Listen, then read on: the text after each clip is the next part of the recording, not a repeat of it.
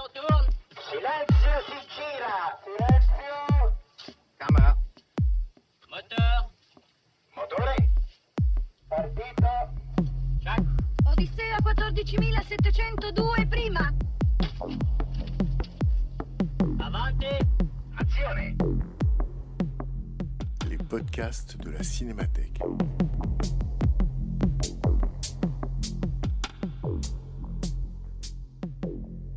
En février 2019, à l'occasion de la rétrospective Éric Romer que la Cinémathèque française lui consacrait, à l'issue de la projection du film L'arbre, le maire et la médiathèque, dialogue avec Fabrice Lucchini pour évoquer en sa compagnie son travail avec le cinéaste, rencontre animée par Frédéric Bonneau. En revoyant le film, parce que moi je l'avais pas vu depuis le Saint-Germain-des-Prés et sa sortie, Oui, c'était dans l'hiver 93, je l'avais pas vu depuis, oui. et je me dis mais c'est insensé et on peut pas dire ça de tous les films, c'est pas vrai. C'est insensé de voir à quel point il est actuel, mais il touche des trucs du contemporain. Enfin, c'est c'est étonnant. On a, il y a des conversations dans le film ou des polémiques Mm. ou des affrontements. Mm, mm. Elles sont de 2019 ou Oui. elles sont de 2009 autant que de Est-ce que vous 93. savez que ce film a été fait pour euh, 10 000 euros? 10 000 euros? Oui, je crois que ce film, avant, la... avant le développement, a dû être fait pour l'équivalent de l'époque d'une somme absurde. On ne mangeait pas de viande parce que euh, c'est Eric qui faisait les courses et personne ne mangeait de viande et tout le monde travaillait gratuitement. Et le film a énormément marché. Il a fait 100 000 entrées dans une salle. 250 000 entrées sur toute la France. C'est énorme, c'est Incroyable. gigantesque au niveau du bénéfice. Aucun producteur ne peut euh, se vanter de faire un triomphe. On- vous savez, si je suis là, c'est que comme tous les autres actrices et tous les autres acteurs, nous étions dans ce qu'on appelle, et qui n'était pas évident à vivre, dans l'espace d'Éric Romer. L'espace d'Éric Romer, sécrétait, produisait un jeu complètement bizarre. Moi, mais moi, j'ai vu la fin du film, je connais bien ce film. Mais même, je, voyais Pascal, tout ça. Il, la doxa, le métier détestait ça. Les gens qui tournaient chez Romer n'avaient plus aucun boulot. Comme Bresson, Romer avait une écurie et il faisait jouer les gens à la limite du ridicule. Et un jour, j'ai demandé à Romer, vous êtes adoré par la critique des cahiers du cinéma, de cinématographes. Euh, regardez dans Télérama, ils disent que vous êtes le génie de la perversion, je lui dis. Hein. Et alors, bon, moi, j'ai extrêmement bien connu Eric. Je peux dire que je pouvais même l'imiter devant lui. Et il prenait un texte, puis il disait, bon, euh, euh, parce qu'il parlait comme ça. hein. Je comprends pas ce qu'il veut dire. Pervers, je sais pas du tout pervers, qu'est-ce qu'il raconte? Euh, Décalage de la déréalisation. Mais je ne décale rien du tout. Et nous étions, toute la troupe de Romer, dans une secte qui nous fermait les portes. Aucun metteur en scène voulait de nous. C'était terrifiant. Et la deuxième chose, c'est que Alain Bergala, je ne crois pas le trahir, a dit une phrase qui m'a impressionné. D'ailleurs, je l'ai répétée à Romer. Il a dit, euh, Monsieur Romer, nous sommes fiers de vous avoir. Parce que, vous savez, là, on est dans une cinémathèque, mais les gens, énormément de gens supportaient pas Romer. Là, on est entre gens raffinés, un peu intello, peut-être profs. Euh, hum, c'est pas, tu vois, si on emmenait les mecs de qui a peur au bon Dieu, qu'est-ce qu'on a ah, dans cette salle Mais l'écran est déchiré. L'écran est déchiré parce que ce que vous trouvez intéressant, les gens haïssent. Avec Dombal qui parle bizarrement, moi qui parle bizarrement, Pascal Grégory, tout ça est pas naturaliste du tout. Euh, un jour, Louis Korecki avait dit euh, finalement, Romer, c'est Hélène et les garçons avec génie. Il avait trouvé ça bien, Eric, euh, cette comparaison. Euh, donc, euh, les gens détestaient Romer. Les gens détestaient Romer. Quand on arrivait sur un tournage en disant, voilà, je viens de faire Perceval le Gallois, eh ben, tu la fermes, t'entends? Tu la fermes. Parce que les intellos, on en a plein le cul On était l'objet de haine. L'objet de haine. Alors la chance de Romer, parce que c'est très compliqué, Alain Bergala a dit une phrase étonnante. Alain Bergala a dit, Monsieur Romer, nous sommes très fiers, car on sait que Éric Romer a la carte, plus que Truffaut par exemple. Rivette, Romer et Godard, Godard et Romer qui habitaient dans la même chambre, mais Godard avait piqué un bouquin à Romer. Et le lendemain matin, boulevard Saint-Michel, ils ont habité dans une même chambre de bonne, Godard et Romer. Il n'y a pas plus opposé. Romer était conservateur, parce que c'est aussi ça. Par exemple, il y a des phrases géniales de Romer sur le genou de Claire. C'était mai 68. Alors il disait, par exemple, en plein déjeuner, il disait Ils n'aiment pas du tout l'armée, euh, les étudiants, ils n'aiment pas du tout l'armée. Et ils adorent le maoïsme. Ah, ça, c'est tout ça, c'est du vécu, puisque j'ai vécu avec lui des années. Donc, il me disait, il y a une chose que je ne comprends pas. Non, je ne comprends pas quelque chose. Mais quoi, Eric? Je ne comprends pas. Non, mais quoi? Il déteste l'armée. Bon, bon. Mais, mais, mais, et pourquoi ils aiment l'armée maoïste? Ah, je dis, voilà, c'est un énorme sujet. Donc, euh, Romer n'était pas du tout vécu comme Godard, comme un homme de gauche. Qui n'était d'ailleurs pas. Il n'était pas un homme de gauche, mais il avait voté Mitterrand, par exemple. Moi, c'est un sujet qui est- ça fait partie d'une partie de ma vie. Parce que si Romer, et après je vais parler d'Alain Bergala, si Romer n'avait pas décidé de me prendre, je ne serais pas là ce soir en train de vous parler De vous prendre pour Perceval le Gallois. de. Non, le genou de Claire. Dès le genou de Claire. Euh, dès le genou de Claire. Moi, j'étais euh, garçon coiffeur jusqu'à 18 ans. Et à 17 ans, euh, j'ai fait une figuration dans un truc. Et quelqu'un, un producteur qui s'appelait Pierre Cotrel, qui était le producteur de Romer et de Barbet Schroeder, a, a dit à Romer il faut que vous le receviez. C'est un petit jeune homme. Bon, moi, je suis arrivé là-dedans, je ne savais même pas ce que ça voulait dire le mot acteur. Et Romer a décidé de me donner un rôle et qu'aurait pu très mal tourner, mais j'ai pas envie de vous raconter trop les anecdotes de tournage. Moi, j'étais à deux doigts de- d'être renvoyé le lendemain pour une drôle de soirée dont je vous parlerai peut-être.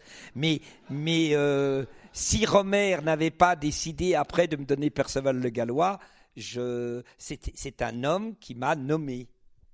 Voilà. Sinon, je serais autre chose. Je ne serais pas un acteur euh, et, je ne serais pas. euh, euh, je, je sais pas. Alain Bergala disait une chose très belle. Il dit à Eric Romer On est très heureux de vous avoir parce que dans tout ce cinéma monstrueux qui nous entoure, vous êtes le seul dont l'image n'est pas armée. Putain, j'ai eu peur, j'ai cru avoir. euh, Vous êtes le seul cinéaste dont les images ne sont pas armées on, place le niveau là euh, un peu haut. Non, vous, vous comprenez, mais je te dis, les mecs du, qui a à faire euh, le bon Dieu, là, ils nous regarderaient en disant de quoi armer il y a la guerre. C'est génial cette phrase de Bergala. Romer fait des images pas armées. Qu'est-ce que ça veut bien dire On connaissait la phrase géniale de Godard, ça n'est, pas une image juste, c'est- c'est juste une image. Et Bergala dit, Romer, parce que là, vous êtes entre gens, il y a 25 ou 30 ans, beaucoup de gens aimaient Romer, mais beaucoup de gens détestaient Romer. Ce Les intellectuels ce- adoraient Romer et tout ce qui était euh, mec simple qui finit la journée, électricien, il mettait coup de boule à sa nana si elle lui disait viens on va se taper. Parce qu'il dit des mecs qui jactent pendant trois heures pour pas la, pour pas la mettre en gros, tu vois ce que je veux dire Parce que moi j'avais toujours dit Romer, c'est l'érotisation de la rétraction. C'est-à-dire, on en parle, mais on n'y va pas. Parce que quand même, Manu chez Maude, ça dure deux heures autour de... On devrait peut-être, oui, mais si on le fait, mais si on ne le fait pas, oui, mais alors parlons-en. Eh bien, si on le fait, oui, mais on pourrait le faire, mais en ne le faisant pas. Ah oui, vous avez raison. Et des gens normaux qui arrivent, qui la baissent quand alors? Eh ben non, il la baisera pas. Il n'y a pas de sexe dans les films de Romer. Non, mais c'est une partie de ma vie immense. J'ai passé 15 ans avec lui. Euh, Marie Rivière, je l'ai fait danser euh, dans le bureau d'Éric Romer. On était. Les gens me demandaient, mais pourquoi Parce que j'ai eu la chance d'être pris souvent dans les films de Romer. Euh, et il m'a enfermé dans un truc parce que et puis après il m'a libéré avec les nuits de la pleine lune qui ont été un, qui a été un, Romer qui a marché parce que la réalité du marché c'est que rien n'existe qui ne marche pas et Romer existait mais parallèlement parce que c'était un cinéma un, cinéma d'auteur quoi euh, qui faisait pas beaucoup d'entrées mais qui faisait des entrées suffisantes pour être dans une cohérence de production ça c'est une chose aussi extraordinaire que Romer avait au fond, je vais vous dire la vérité, j'aime Eric Romer, mais j'étais pas du tout sensible à son cinéma. Je comprenais pas pourquoi les gens parlaient tout le temps. Tu vois, moi, je, je connais, c'est quand même une chose que j'aime beaucoup, mais alors de voir pendant deux plombes des gens qui parlent, au début j'avais du mal, mais ça l'embêtait pas du tout. Il s'en foutait qu'on aime son cinéma ou pas.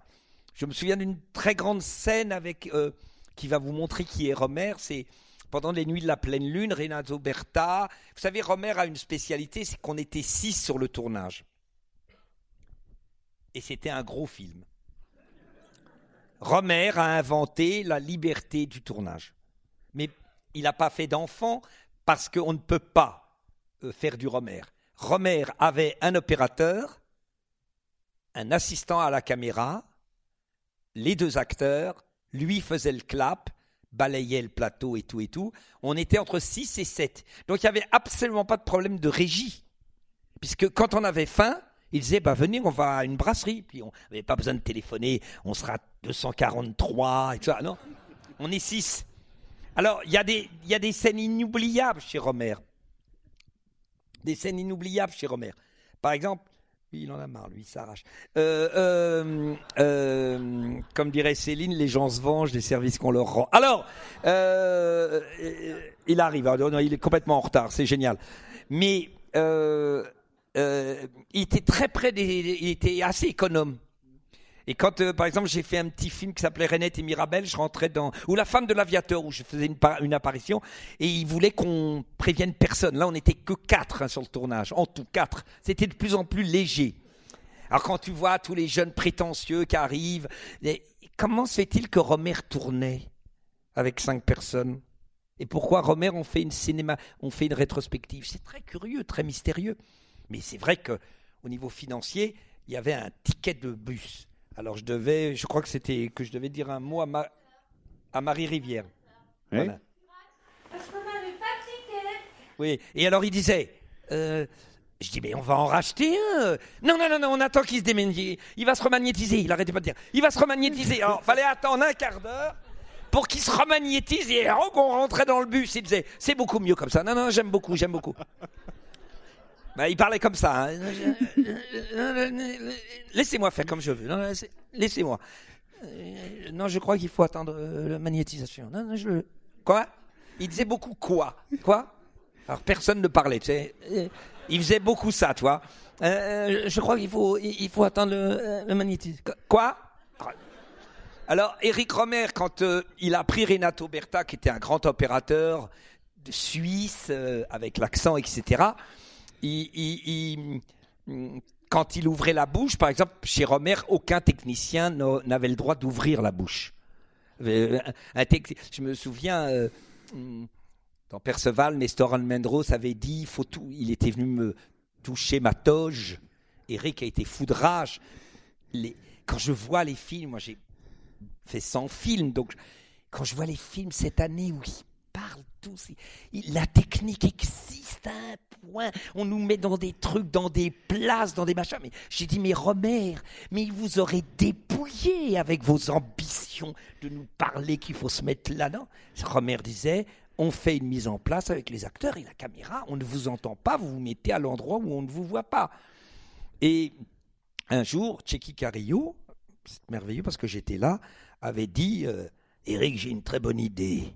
Alors, Sa passion, c'était d'amener le thé aux jeunes femmes. À Marie Rivière, à Béatrice Roman, à Rosette.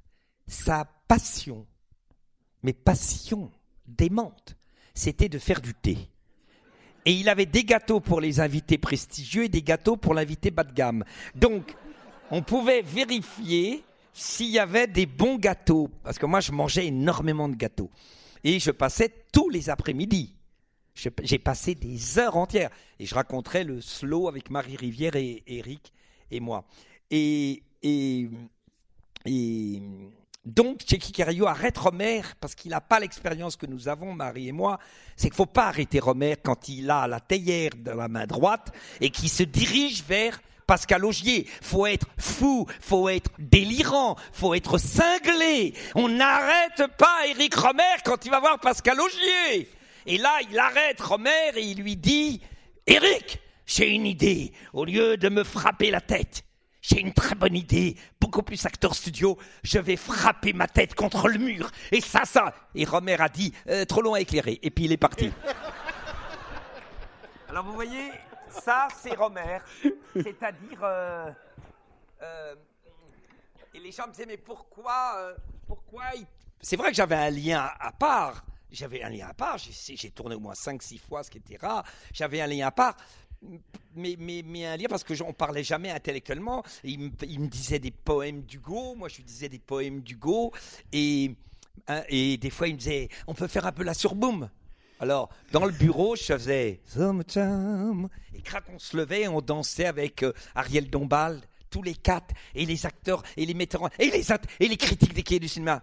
Le cinéma de Romer déstructure le signifiant pour aller dans la rupture du réel qui serait comme une doxa du surmoi, puisque dans l'image, il y a l'arrêt de l'image, mais cette image fait sens, puisque une dialectique sombre et peut-être ambigu, si ambigu veut dire que le plan séquence serait comme une rupture révolutionnaire dans un État qui serait lui-même un État anarchiste. Est-ce que l'image, au fond, de Romer ne serait pas la confirmation d'un vouloir vivre du social? Eh ben, ils, se, ils y allaient pendant des plages entières. Et je l'ai dit à Bonitzer, je l'ai dit à tous. Ils écrivaient, ils écrivaient, et nous on était là. Sometime. Everybody, oh baby. Et, on dansait avec Ariel Dombal. Et c'était merveilleux. Et on m'a dit qu'il y avait la, la, la femme d'Eric. Il est dans la salle. Ah bah je vais la saluer. Ah, Parce que, bon bah euh, voilà, bah, je suis ravi de vous voir. Ça nous remet loin, comme dirait Céline, parce que j'ai connu Madame Thérèse en, en- dans les années 70. Voilà en gros la situation. Euh, rétrospective, euh, succès. Voilà. Maintenant, c'est des questions. Ah oui, parce Alors, que mais pas trop non plus. On va pas non plus rester une Non, plombe. mais Vas-y. c'est le genou de Claire. Oui, genou de Claire. Petit. Non, on va pas raconter. Non. Non, mais- Oh, quoi que c'est. non, on racontera une autre fois. Vas-y après. Tu l'as pas raconté à Debec et Herbe pour la biographie. Elle n'est pas connue cette histoire. de Non, elle est peu connue. Non, Elle non, est peu non, connue. ouais. Bon. Non, bon, c'est simple. Non, mais. Non, mais j'aurais voulu qu'elle soit là, Béatrice, comme ça. Elle était là. Oui, mais elle n'est pas là, donc je vais pas parler Mais elle d'elle. pas la, elle a- pas la a- raconter. Voilà, euh, ce serait. Non, mais c'est. Bon, il y, a- il y a eu un petit flirt euh, le premier soir avec Béatrice et, et Romer aimait bien le matin voir les actrices. Et comme j'étais euh, impulsif et, et inexpérimenté, j'avais manifesté ma libido en faisant un énorme suçon. Et Romer dit mais pourquoi vous avez une trace là? C'est impossible, c'est inacceptable que vous ayez une trace là. Je fais un gros plan et tout ça.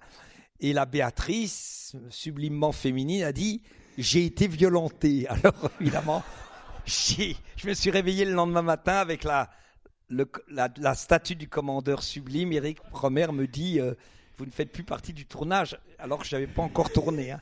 Vous ne faites plus partie du tournage. Donc je prends mes valises et je m'en vais pour la gare d'Annecy.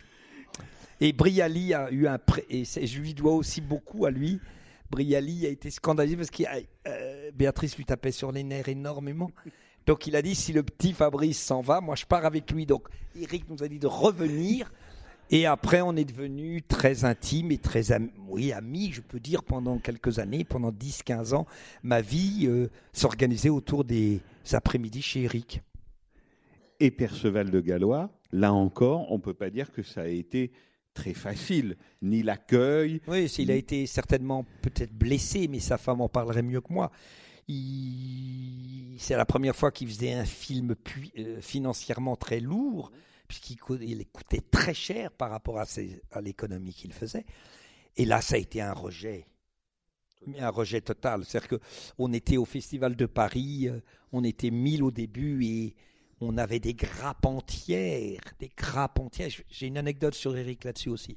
À quel point cet homme est génial et exceptionnel. J'ai fait un spectacle sur cet échec qui s'appelait Le Point sur Robert, où je raconte que on voyait des centaines de gens se barrer et il restait plus qu'une trentaine d'intellos et sur les mille. Et quelqu'un a dit Je ne suis pas d'accord avec le concept de l'acier au XIIe siècle. Alors évidemment, euh, Eric a dit Bon, euh, je- vais chercher le livre. Alors bon, moi je suis. je- alors Eric, je vais vous prouver qu'il y a, y a un. euh, non, laissez-moi. Bon, donc il va chercher le livre et tout. Et puis, il faut dire que ils arrivent à 1000 et ils entendent Se leva et ne tarda guère que sur la selle ne se mit de son cheval et qu'il ne prit trois javelots et tout ainsi. Eh, hu, eh, hu. Là, il y a eu un désarroi hein, dans le public. hein. Ils se sont dit, est-ce que ça va durer deux heures et demie, tu vois C'est et moi qui arrive avec ma tête d'abruti en disant Ainsi en la forêt il entre. Et ainsi en la forêt il. Puis Romain me disait J'aime beaucoup comment vous êtes. euh, Vous êtes, vous êtes comme le prince de Galles. Vous êtes bizarre comme le prince de Galles. Il était très content. Il me disait Non, vous êtes. euh, J'ai j'étais- j'ai eu envie de faire Perceval quand j'ai vu le prince de Galles. C'est celui qui a la tête très longue, le mari de la dame blonde. Charles. Charles. Il me dit, c'est ma, ma référence, Charles. Et, et je- quand il m'a convoqué pour Perceval le Gallois, c'était énorme. hein. J'avais très peu tourné, j'étais coursier, j'étais un jeune comédien qui n'était même pas encore comédien. Et, euh, il est arrivé dans le bureau. euh, bon, euh, je, je vous ai pas. ah, Asseyez-vous, mais de- levez-vous d'abord. Alors, je bon. Je dis, mais putain, là, il y a un rôle au bout, faut que je la ferme et tout. Euh, vous n'êtes pas très grand? Si, si, vous n'êtes pas. Vous n'êtes pas vraiment grand, non? Vous n'êtes pas très grand euh, Ben non, je fais un 76. Non, ça ira. Bon, les cheveux, on va les couper. euh. Peut-être qu'on les coupera. Hmm? Bon, bah c'est bon. Alors moi, je bougeais pas comme ça. Et j'ai eu le rôle. Et j'ai eu le rôle. Et j'ai eu 10 ans de, de chômage après, évidemment. C'est-à-dire que les pauvres agents qui s'occupaient de moi, elle s'appelait Anne Alvarez Correa, elle disait mais voyez-le au moins. Et il répondait on l'a vu, on l'a vu, on ne veut pas le voir. Mais soyez gentils, voyez-le. Non, on l'a vu. Et alors j'ai fait un spectacle là-dessus.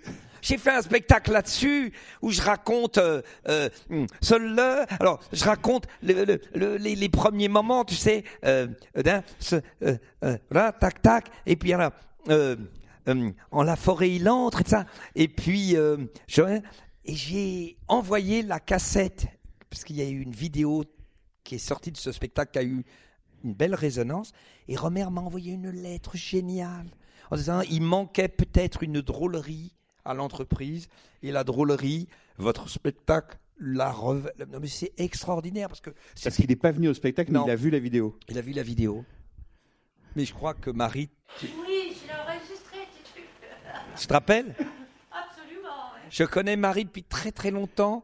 J'avais très très envie de concrétiser avec Marie, mais mais elle était à cette époque-là. Bon, elle est pas mal non plus encore, mais mais non, mais c'est vrai. Comme dirait Guitry, les femmes ne sont pas belles ou laides, Hmm, elles sont jeunes ou vieilles. Alors, mais mais non, mais mon chéri, on est libre. Tu n'es pas dans le politiquement correct. Et moi, Marie, c'était une bombasse. Hein. Bon, maintenant, elle, elle est devenue une femme très belle, mais elle n'a pas voulu de moi. Oh non.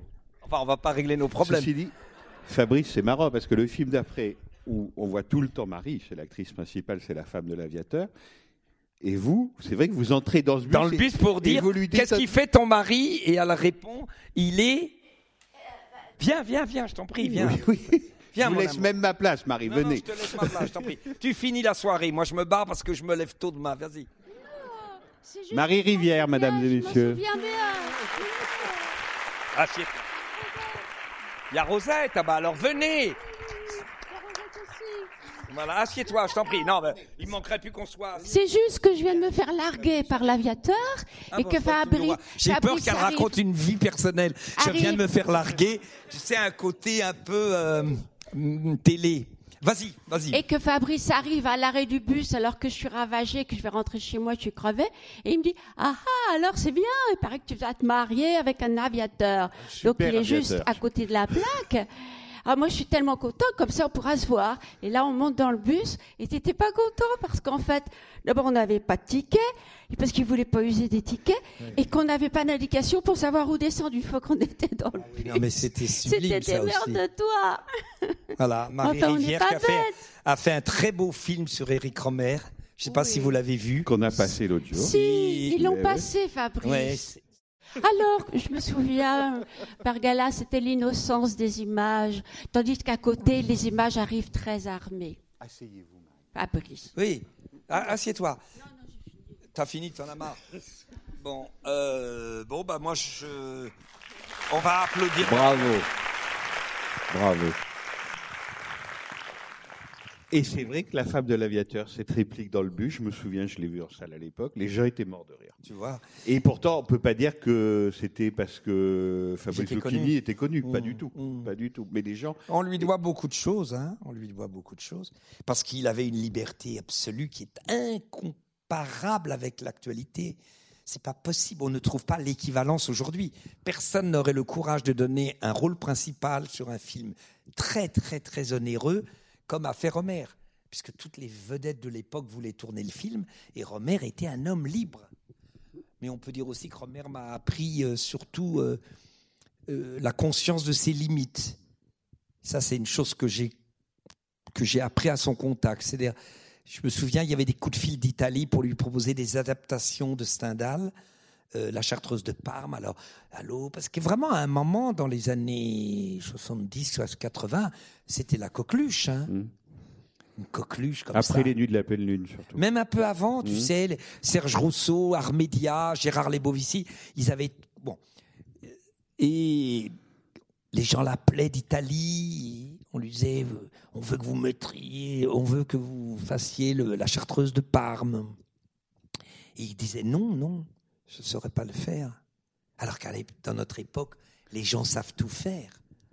Sûr. Les gens savent tout non. faire. Les gens, comme dirait Peggy, les gens ne disent pas ce qu'ils disent, mais les gens, les gens, les gens sont sûrs. Puis alors l'humilité d'Éric, la lumière d'Éric, surtout le l'atypisme absolu, l'atypisme. Et c'est pour ça qu'on lui rend hommage. Et en même temps, Fabrice la typise, la ténacité. Mais moi, ce qui m'a frappé, vous, vous avez été intime avec lui. Moi, je l'ai juste interviewé trois ou quatre fois. Mais ce qui m'a frappé en voyant le film, c'est à quel point c'est ses obsessions, l'aménagement du territoire, Ouais, ouais. la ville ou la campagne, les architectes. Il, quand il pouvait pas tourner ses films de fiction, il a fait des documentaires. Bien sûr, pour l'ORTF. Pour l'ORTF, pour la télévision scolaire Bien sûr. qu'on a passé. Bien et sûr. je retrouvais tout ça. Ouais, ouais. Cette ténacité, Ouais. quoi, s'intéresser aux mêmes choses. Et en même temps, Oui, c'est ce- merveilleux parce que le peu de souvenirs que j'ai, c'est que la médiathèque, ils trouvent ça débile parce qu'il n'y a, y a pas besoin de médiathèque. C'est absurde. Il a raison, le prof que je joue. Il a raison. Qu'est-ce que ça veut dire L'instituteur a raison et sa petite fille a raison aussi. Ah oui, la petite fille, bien sûr. Euh... Eh ben maintenant, euh, peut-être le public pose une question ou pas du tout. Je sais pas comment vous Je faites. voudrais juste que vous me racontiez un peu le tournage à 10 000 euros, parce qu'on se dit quand même, la ah oui. Ah ben, euh, je crois que il a demandé à François-Marie Bagnin, pote à lui. euh, joue l'éditeur, enfin le patron de presse, ouais. le patron du magazine.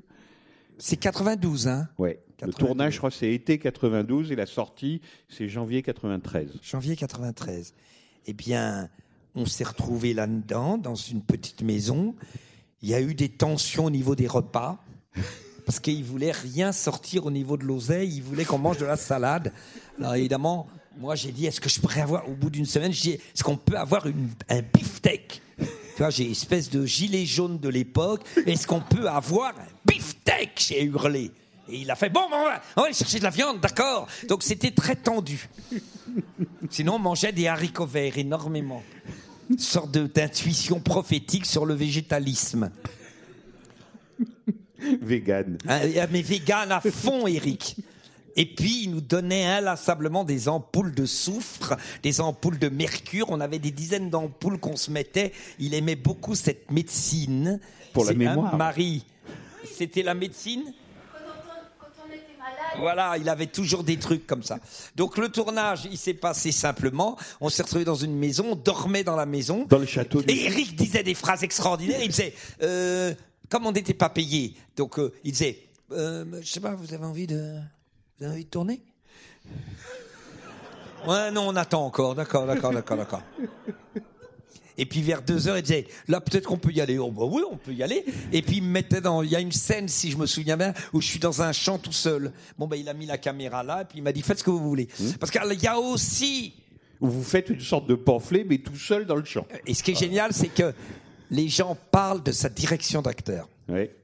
Alors j'ai une dernière anecdote et après on prend une question ou deux.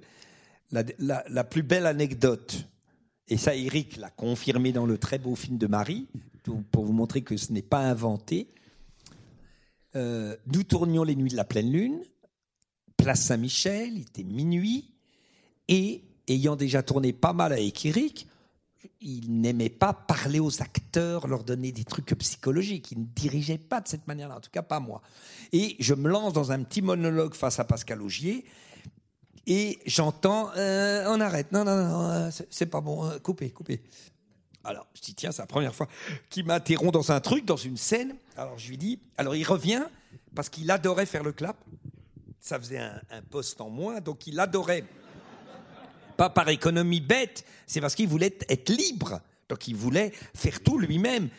Et donc, il revient vers moi et je dis, mais Eric, si on recommence, donnez-moi une indication. euh, Qu'est-ce que je dois faire pour réattaquer? Euh, euh, Plus Fernandel, plus Fernandel. J'ai eu qu'une indication dans ma vie avec Eric, c'est plus Fernandel. Et j'entendais dans les cahiers du cinéma la structure du 10 ans, la structure du vouloir dire, la structure de la possibilité d'une d'une réalité de langage entre l'acteur et Eric se transforme en dissonance musicale volontaire. Il y a chez Eric et dans son travail une, une sorte de catharsis. Hum, Je me souviens, j'avais eu des très bonnes critiques pour les du cinéma, je m'en je m'en rappelle encore, et je me rappelle de mon père qui vivait à cette époque-là, et qui était très fier que je sois dans un film aux Champs-Élysées. Et il allait dans la queue pour dire euh, que vous me conseillez quoi comme film, et comme il n'y avait pas beaucoup de gens pour Perceval, les gens lui disaient pas Perceval, et, et il y a une critique qui s'appelait Daniel Dubroux, marié à Serge Le Perron, qui avait écrit catatonie, alors en parlant de mon travail, catatonie et hâte fébrile, telles vont être en effet les différentes étapes que vont manifester le corps de Lucchini. Corps qui à lui seul, comme disait Jean-Claude Biette, suffit à justifier l'incarnation. Si Lucchini est Perceval, c'est qu'il y a comme une osmose métaphysique et j'ai lu ça à mon père et il m'a dit T'es sûr qu'il se fout pas de ta gueule? Mais ça, c'était écrit par Daniel Dubroux. Hein. Et j'adorais cette phrase. Catatonie, j'ai mis des mois à comprendre ce que ça voulait dire. Catatonie et hâte fébrile. Telles vont être en effet les différentes étapes que vont manifester le corps de Lou. Parce qu'à cette époque-là, on parlait du corps des acteurs. Tu le corps des deux amants qui font espace en structurant et en déstructurant le dire. Euh, et Jean-Claude Biette, qui était une star énorme. Jean-Claude Biette, qui habitait rue Ramet, dans la rue où je suis né, qui a placé sa caméra tous les ans au même endroit. Non, ça c'est la Barthe. Ah, Labarthe, Samuel Labarthe, bien joué. André. André Labarthe, oui, parce qu'il y a un acteur qui s'appelle Samuel, Samuel. Labarthe. Ah là là, mais moi je l'ai connu, je, je l'ai connu quand tu étais responsable à France Inter. Euh, comment ça s'appelait? La bande à Bono, tu le la chantais bande à bien. Bono. Et te voilà maintenant patron d'une entreprise à 25 millions d'euros. Je veux une France libérée. Je veux une cinémathèque libérée. Ils ont une masse salariale conséquente, j'ai calculé 11 millions 8, Un peu plus. mais ils ont un apport au niveau de la billetterie qui est modeste. Donc je vais vous demander Parce pas à peu près 100 euros par personne. On va passer. Non, mais s'il y a une dernière question, je vous y réponds avec Allez, plaisir. le public, à vous. Le public. On va faire même passer. Oui, d'ailleurs, pour, pour vous mettre de bonne humeur et pour vous faciliter l'envie de poser une question, je vais vous raconter la première rencontre à Perceval avec Eric Romer. Le gars a levé la main et a fait, Monsieur Romer, je crois que vous avez atteint ce qu'on appelle, enfin, ce qui moi me semble essentiel, c'est vous avez détruit le masculin et le féminin dans les premiers plans de Perceval. Car j'ai repéré qu'il y a quatre femmes dans la première prise et le plan d'après, il y a quatre hommes. Là, vous êtes en pur divorce de sexualité. Quelle est votre position? Et il a répondu, j'avais pas la place pour les mettre tous ensemble dans le cadre. Ça, c'est Eric. C'était beaucoup plus simple que ce que les gens écrivaient. Voilà. Une question. Sentez-vous très à l'aise. Voilà. Allez-y. Il acceptait beaucoup qu'on rit de lui. Que toi, quand tu racontes l'histoire de la pleine lune, tout ça, tout ça, et ça le faisait vachement rire. Ouais, ouais. Et l'histoire que, que Deleuze, il avait dit euh, plein de trucs comme ça.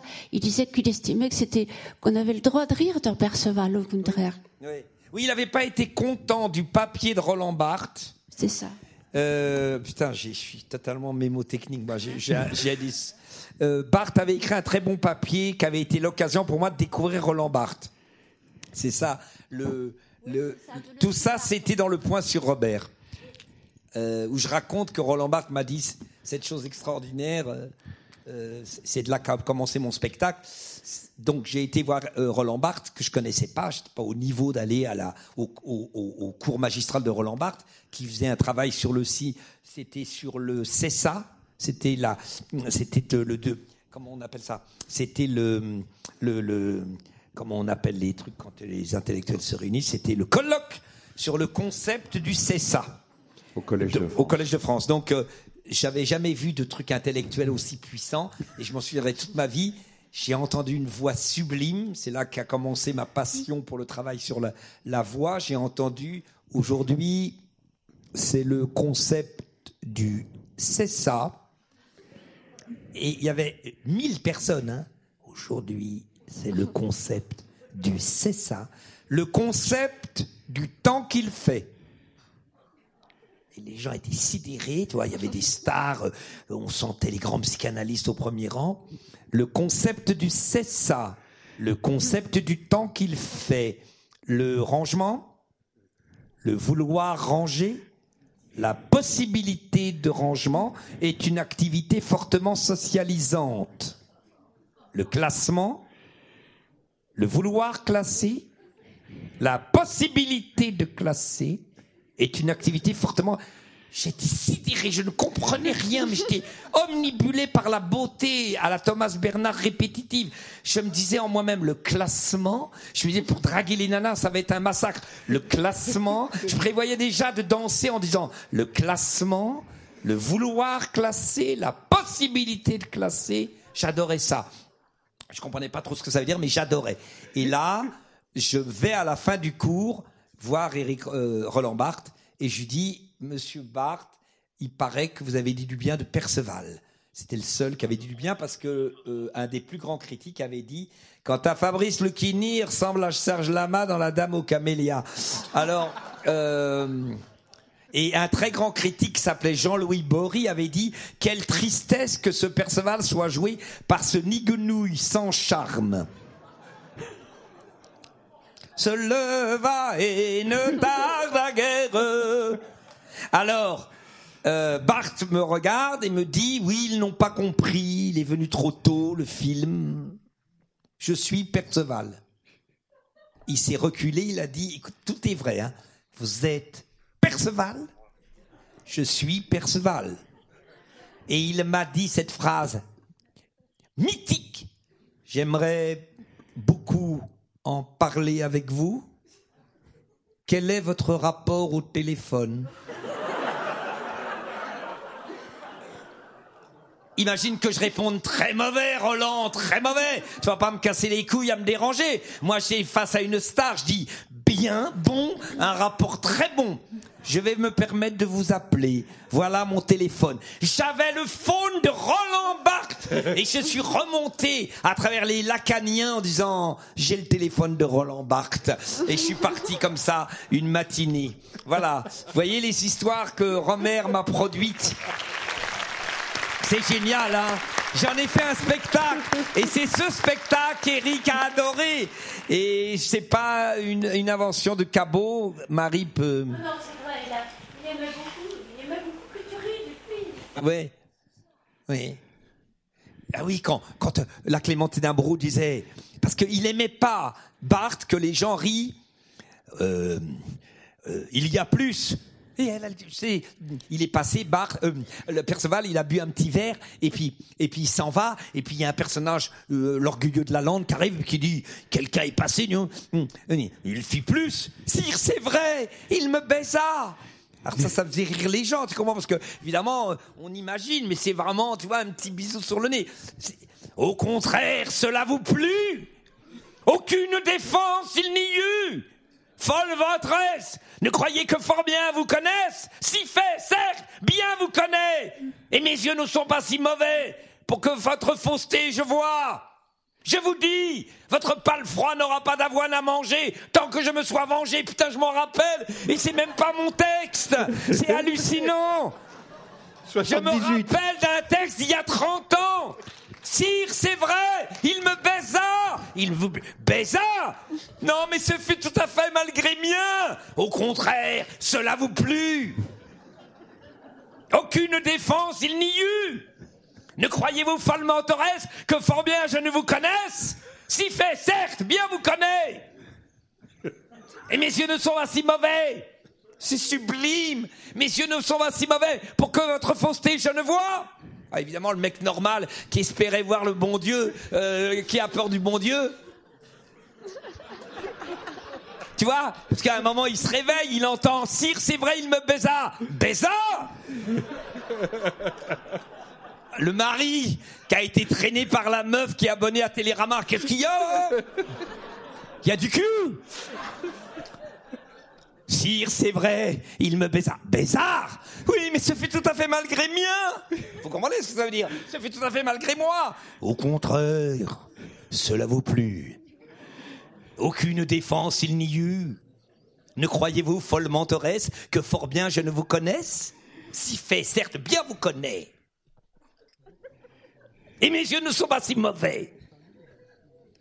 Moi, j'ai tout appris là. J'ai travaillé des heures. Mon, ma fille était toute petite. Elle a encore des souvenirs. Elle me voyait errer. Te leva et ne tarde à guère. Euh, ce fut, premier mot de Perceval, ce fut autant qu'arbres feuillissent, une rangée qui se bat, qu'arbres et bois et prés verdissent, deuxième rangée, et les oiseaux en leur matin chantent doucement au matin, et tout être de joie s'enflamme, que le fils de la veuve dame, dans le grand manoir solitaire. Et j'adorais parce qu'il y en avait qui sortaient du groupe, se leva et ne tarda guère. Il m'avait fasciné ce garçon. Tu vois, c'est se leva et ne tarda guère que sur la selle se mit. J'en avais parlé à Johnny, il m'avait proposé de le faire en rock. De son cheval et qu'il ne prit trois javelots et tout ainsi. Et hu, et hu, et hu. Pour la vaste forêt partie. Voilà, allez. Moi, j'ai une question. Une Alors, une dernière question. Une dernière, mais si le public veut la prendre. Non, non, non, maintenant il a compris le truc.